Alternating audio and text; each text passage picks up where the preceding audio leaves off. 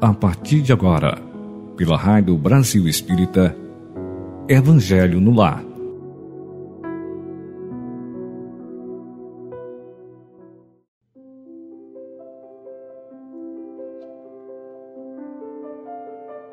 Olá, amigos ouvintes da Rádio Brasil Espírita. Bom dia, boa tarde, boa noite. Onde quer que vocês estejam. É com grande alegria que aqui nos encontramos mais uma vez para o Evangelho no Lar, aonde convidamos Jesus e os bons espíritos a participarem conosco deste banquete de luz e bênçãos. Vamos então, nesse momento, procurar um lugar bem confortável para nos sentarmos, trazer para perto de nós uma jarra ou um copo com água, para que ela seja magnetizada pelos amigos espirituais. E para iniciarmos, vamos fazer uma leitura do livro Agenda Cristã de Francisco Cândido Xavier, pelo Espírito de André Luiz. A lição de número 6, em seu benefício. Não se agaste com o ignorante, certamente não dispõe ele das oportunidades que iluminaram seu caminho. Evita aborrecimentos com as pessoas fanatizadas. Permanece no cárcere do exclusivismo e merecem compaixão como qualquer prisioneiro. Não se perturbe com o mal criado. O irmão intratável tem, na maioria das vezes, o fígado estragado e os nervos doentes. Ampare o companheiro inseguro, talvez não possua o necessário quando você detém excessos. Não se zangue com o ingrato, provavelmente desorientado ou inexperiente. Ajude ao que erra seus pés pisam o mesmo chão, e se você tem possibilidades de corrigir, não tem o direito de censurar. Desculpe o desertor, ele é fraco e mais tarde voltará à lição.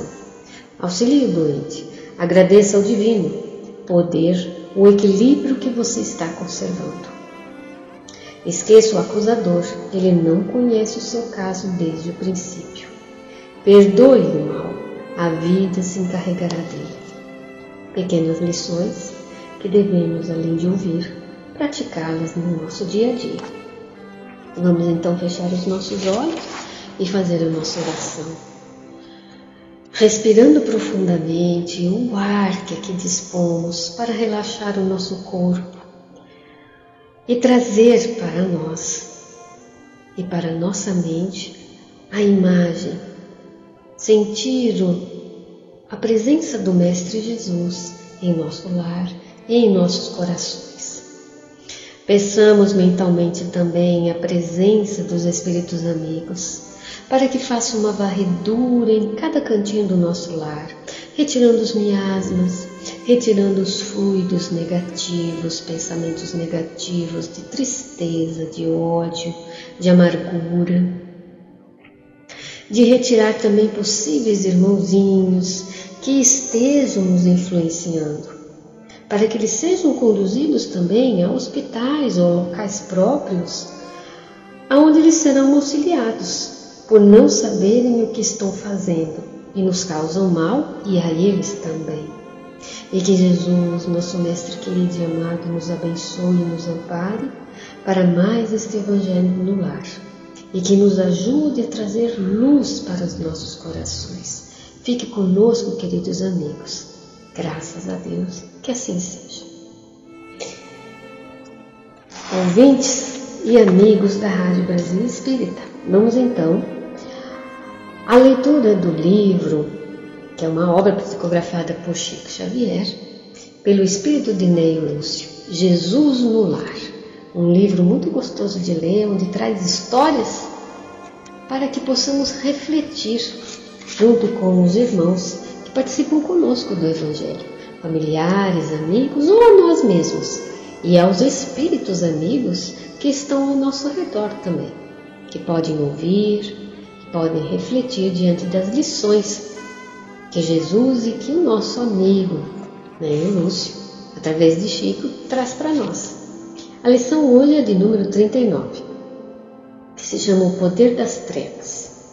Enquanto nós, meus irmãos, estamos trabalhando, estamos atarefados no nosso dia a dia, por isso, do entendimento da, e da mensagem de Jesus, de que nos traz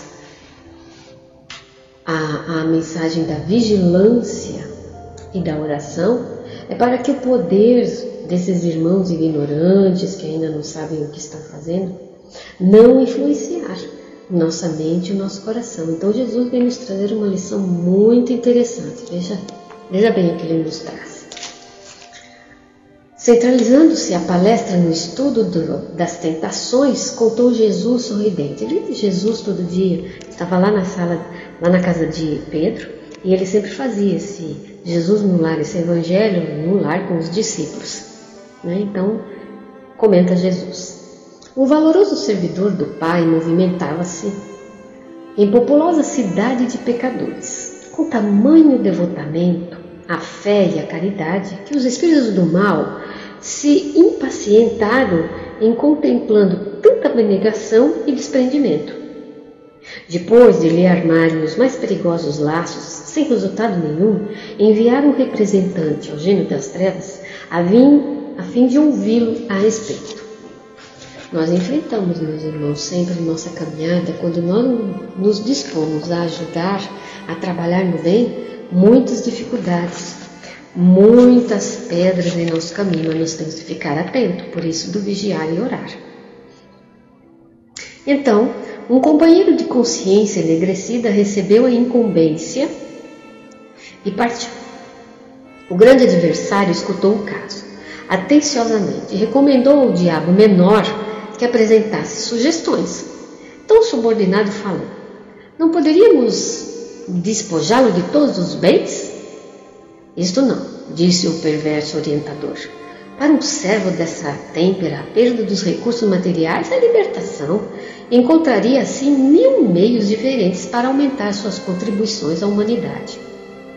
Então, vamos castigar a sua família, dispersando-a e constrangendo-lhe os filhos a enchê-lo de vexame e ingratidão. Falou o pequeno perturbador e o perseguidor maior, no entanto, emitiu uma gargalhada franca e disse: Não vês que desse modo se integraria facilmente com a família total, que é a multidão dele?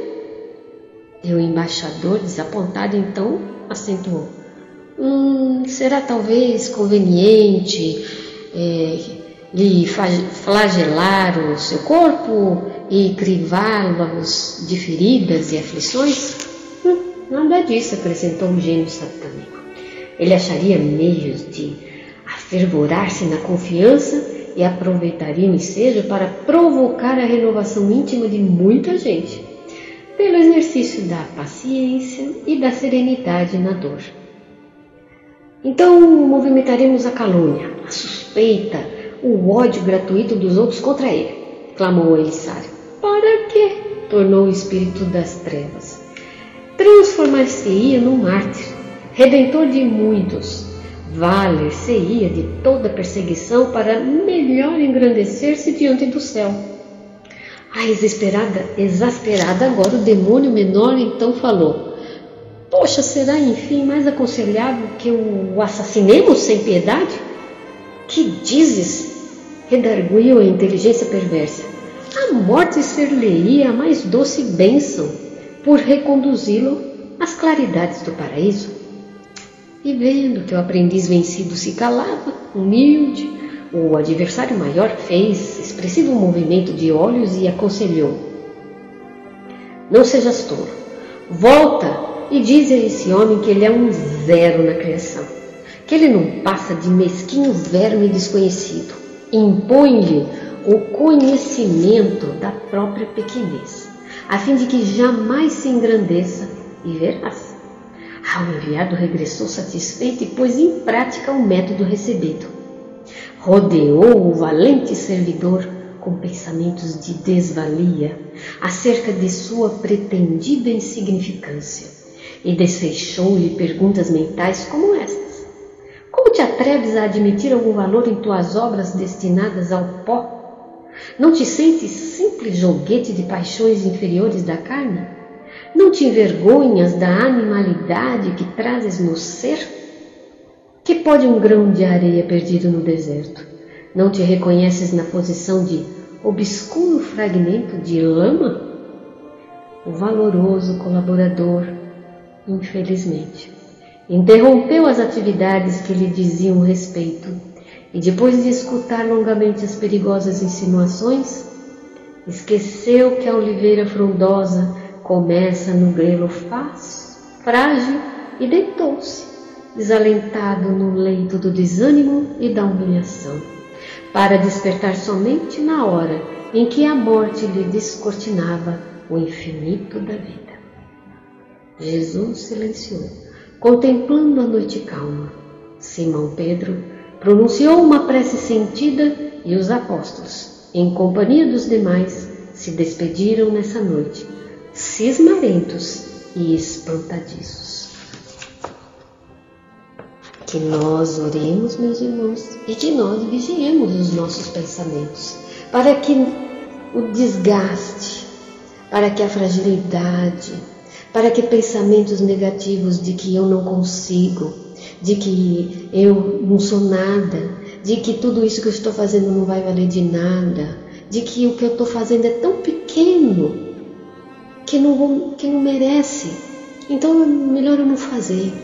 Que esses pensamentos não nos deixem cair na tentação de não fazer nada.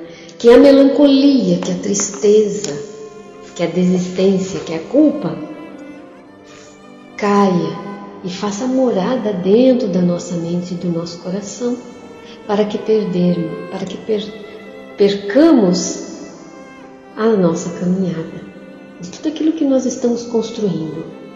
E eu fui buscar para nós no Evangelho, no capítulo 5, que é um capítulo muito bonito, que se chama Bem-aventurados os aflitos, que tranquiliza o nosso coração, que ajuda-nos a entendermos aonde nós estamos, o que nós devemos fazer, o porquê está acontecendo isso ou aquilo na nossa vida. Vem depois seguido o capítulo número 6, que se chama O Consolador, e vem também nos consolar. Primeiro, o entendimento daquilo que nos aflige. São várias lições, mas eu escolhi a melancolia, que é François de Geneve, lá em Bordeaux. Queria trazer para não sei, desculpem se eu pronunciei correto, mas que vem trazer para nós a respeito da melancolia. Quando nós estamos na caminhada de trabalhar no bem, de trabalhar para os nossos irmãos e assim trabalhamos para nós mesmos, e que a tristeza bate em nosso coração. E François diz para nós que às vezes, né, uma vaga tristeza se apodera do nosso coração e nos leva a considerar que a vida é tão amarga, que tudo que a gente faz né, não serve de nada. É o nosso espírito aspirando, muitas vezes, a felicidade e a liberdade que se esgota muitas vezes ungido ao corpo, que esse corpo nos serve de prisão e em vão queremos sair dele.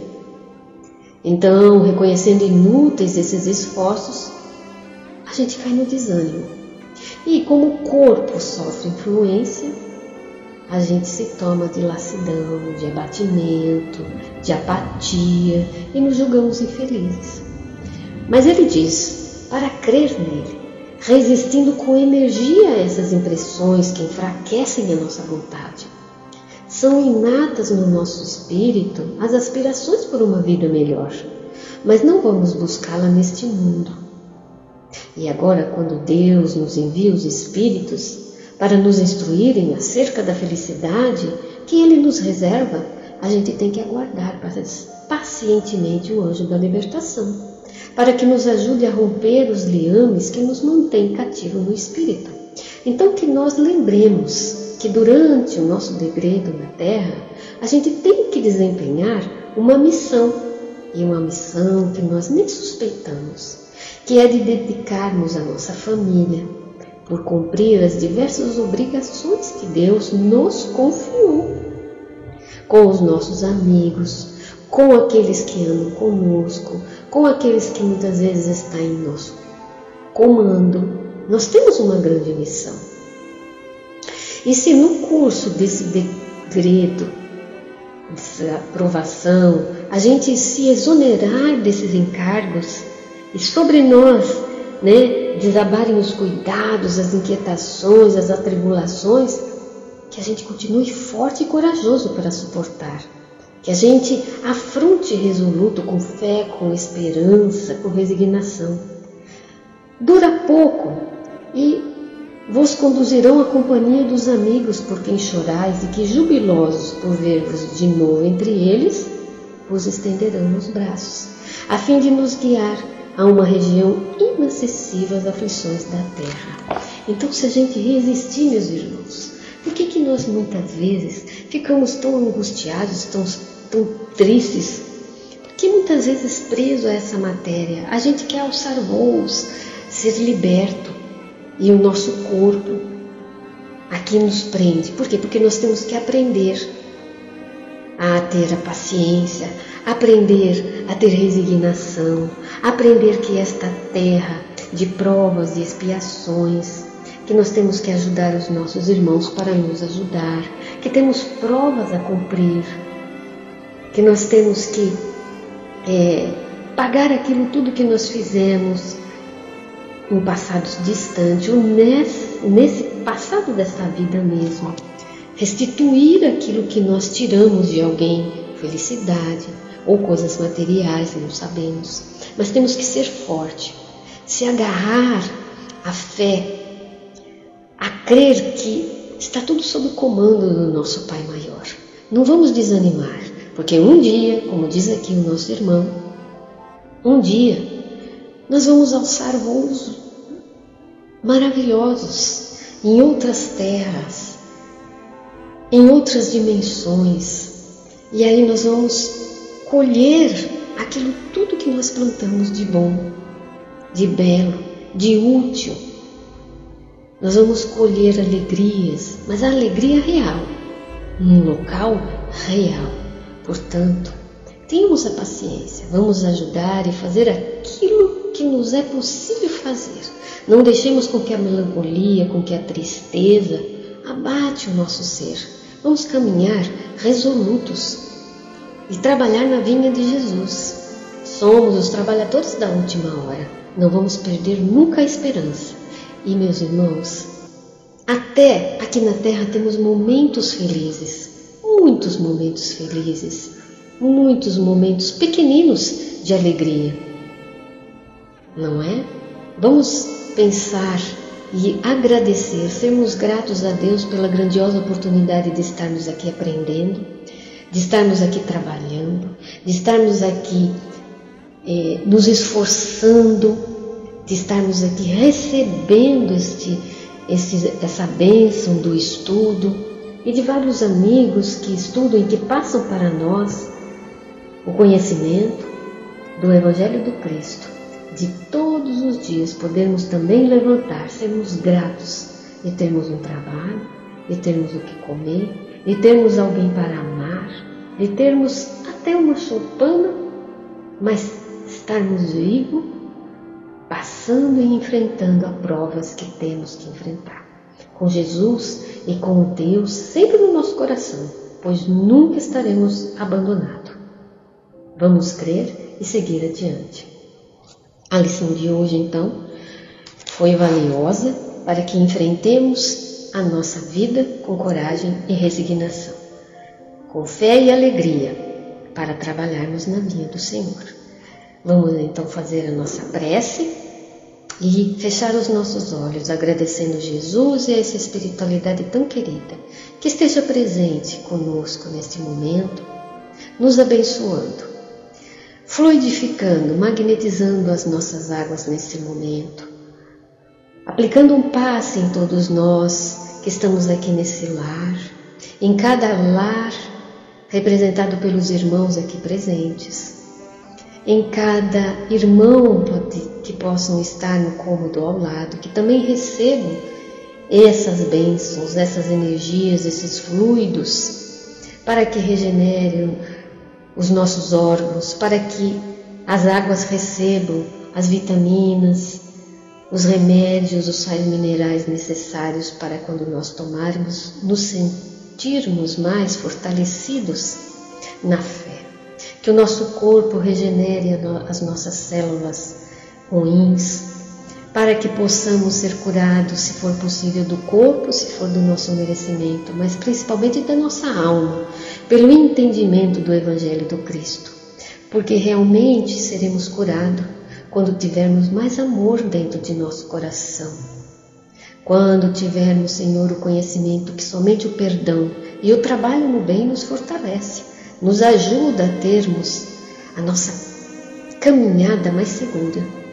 Abençoe também, Senhor, a todos os irmãos que estão inscritos no caderno de oração, a todos os nomes dos irmãos que estão passando pela nossa mente nesse momento. E tragam para perto de nós a imagem de Jesus a nos abençoar, a Mãe Maria, que nos abençoa, que nos fortaleça, fortalecendo também a nossa humanidade, os nossos governantes, para que todos nós possamos ter a coragem de seguir adiante, para que possamos ter a mansuetude, para usarmos de palavras somente para engrandecer, nunca para rebaixar o nosso irmão, para ajudá-lo a evoluir a caminhar também conosco.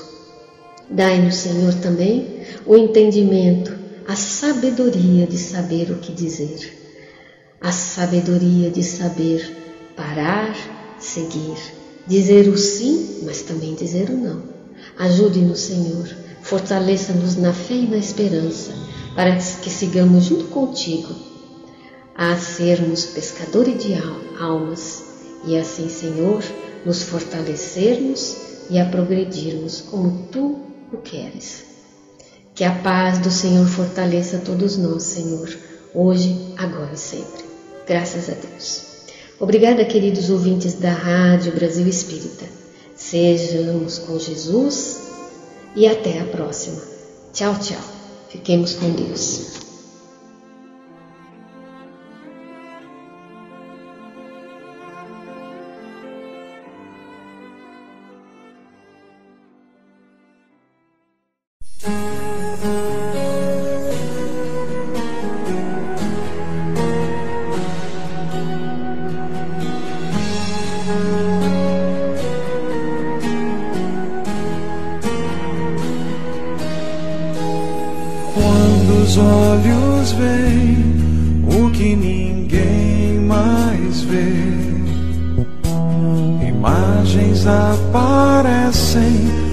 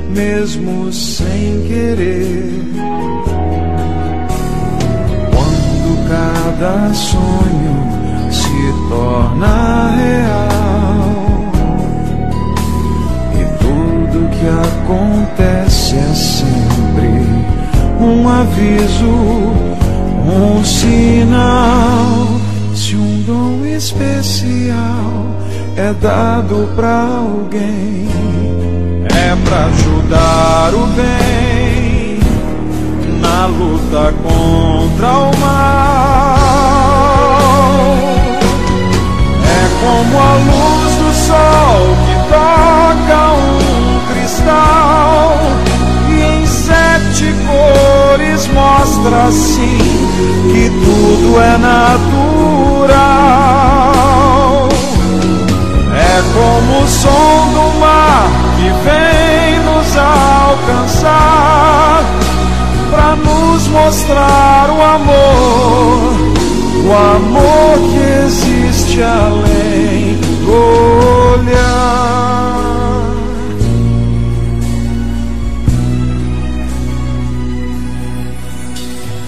Onde dá razão, o fogo da paixão arde o universo queima meu coração. Passado ou futuro, junto com você, eu te sinto em todo o mundo e nas estrelas posso ver se um dom especial é dado para alguém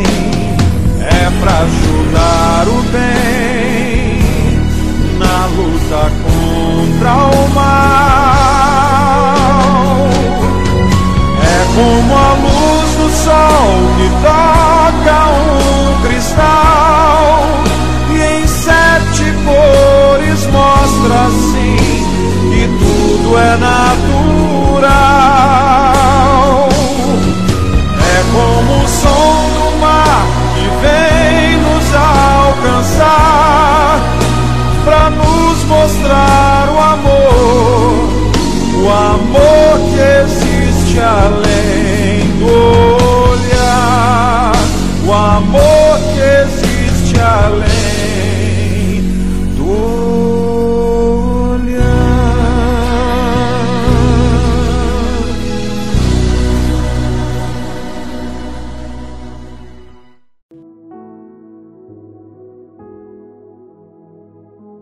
Você escutou pela Rádio Brasil Espírita Evangelho no Lar